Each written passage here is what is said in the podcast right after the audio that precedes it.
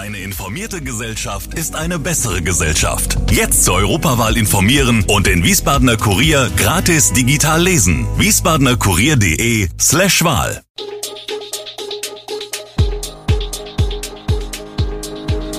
Gude, unser morgendliches News Update.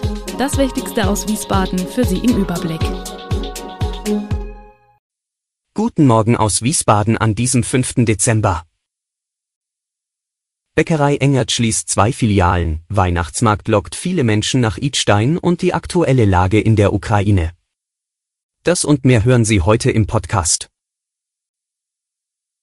Gibt es zu wenige Frauen in der Wiesbadener Kommunalpolitik? Ein Städteranking legt das nahe. Bei der Studie Frauen in der Kommunalpolitik in deutschen Großstädten ist die hessische Landeshauptstadt seit der letzten Erhebung 2017 sogar noch einmal ein Stück zurückgefallen. Offenbach ist ganz vorn mit damit dabei, Mainz ist auf Platz 8, Salzgitter bildet das Schlusslicht. Wiesbaden liegt relativ weit hinten auf Platz 43 von 77. Die Fernuniversität Hagen hat das Gender-Ranking bereits zum fünften Mal im Auftrag der den Grünen nahestehenden Heinrich-Böll-Stiftung erstellt. Insgesamt wird dabei aber ein leicht positiver Trend seit der ersten Untersuchung im Jahr 2008 beobachtet. Nur beim Oberbürgermeisteramt habe sich die Situation noch verschärft, nur 11,7 Prozent sind weiblich. Auch in Wiesbaden stand noch nie eine Oberbürgermeisterin an der Spitze. Insgesamt gibt es im Wiesbadener Magistrat 21 Stadträte, von denen neun weiblich sind. Von 81 Stadtverordneten inklusive Präsidium sind 33 weiblich und damit etwas mehr als 40 Prozent. Am 30. November hat Thomas Engert, der 57-jährige Inhaber der gleichnamigen Bäckerei zwei Filialen schließen müssen, in der Schiersteiner Saarstraße und in der Sieraubenstraße im Westend. Ein Zettel am Eingang weist die Kunden darauf hin, dass er Insolvenz anmelden musste. Er beabsichtige, das Geschäft weiterzuführen, erklärt er auf Nachfrage.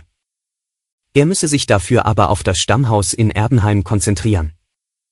Die finanzielle Schieflage, in der sich die Bäckerei befindet, habe mit der Corona-Pandemie begonnen, sagt Engert. Die Bäckerei in Erbenheim, aber auch die damalige Filiale im Rewe-Markt an der Schiersteiner Straße waren sehr von den Büros abhängig, erklärt er. Beschäftigte kamen in der Mittagspause, um sich zum Beispiel ein belegtes Brötchen zu holen. Als viele dann ins Homeoffice wechselten, fehlten Einnahmen. Den Rest habe ihm dann die Energiekrise und der massive Kostenanstieg gegeben, erklärt Engert.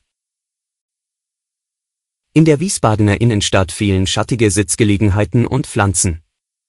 Darauf wiesen CDU, FDP, Volt und BLW, ULW, BIG bereits im Juni vergangenen Jahres hin.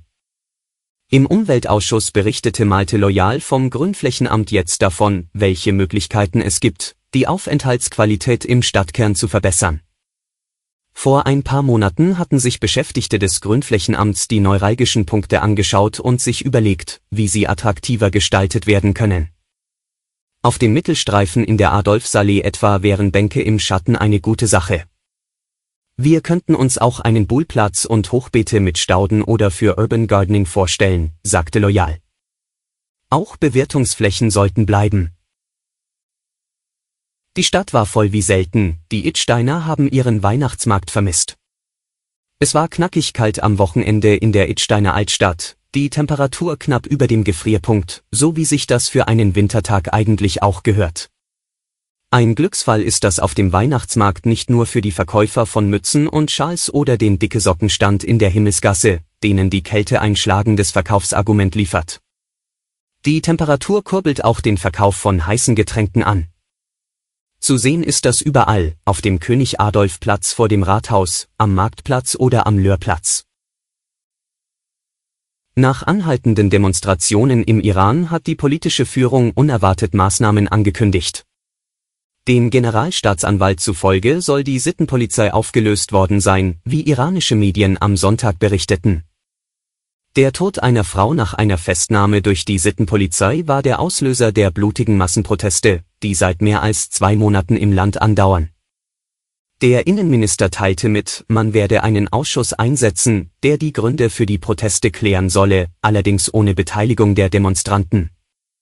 Kritiker der politischen Führung reagierten verhalten auf die Ankündigungen. Zum Abschluss ein Blick auf die Lage in der Ukraine. Der ukrainische Generalstaatsanwalt Andrei Kostin prangert eine drastische Zunahme sexueller Gewalt durch russische Soldaten an. Infolge des russischen Angriffskriegs gegen die Ukraine seien alle Geschlechter und Altersklassen betroffen, Kinder ebenso wie Alte, sagt Kostin. Kostin sagt, vor vier Monaten seien erst 40 Fälle von sexueller Gewalt registriert worden, aber mittlerweile seien es mehr als 110 Fälle. Zudem gebe es eine hohe Dunkelziffer. In vielen Fällen würden Menschen durch russische Soldaten vergewaltigt, gefoltert und danach getötet. Betroffen seien vor allem besetzte Gebiete. Oft hätten russische Kommandeure Vergewaltigungen angeordnet oder zumindest unterstützt, so Kostin. Alle Infos zu diesen Themen und noch viel mehr finden Sie stets aktuell auf wiesbadener-kurier.de. Gude Wiesbaden ist eine Produktion der VRM von Allgemeiner Zeitung, Wiesbadener Kurier, Echo Online und Mittelhessen.de. Redaktion und Produktion die NewsmanagerInnen der VRM. Ihr erreicht uns per Mail an audio.vrm.de.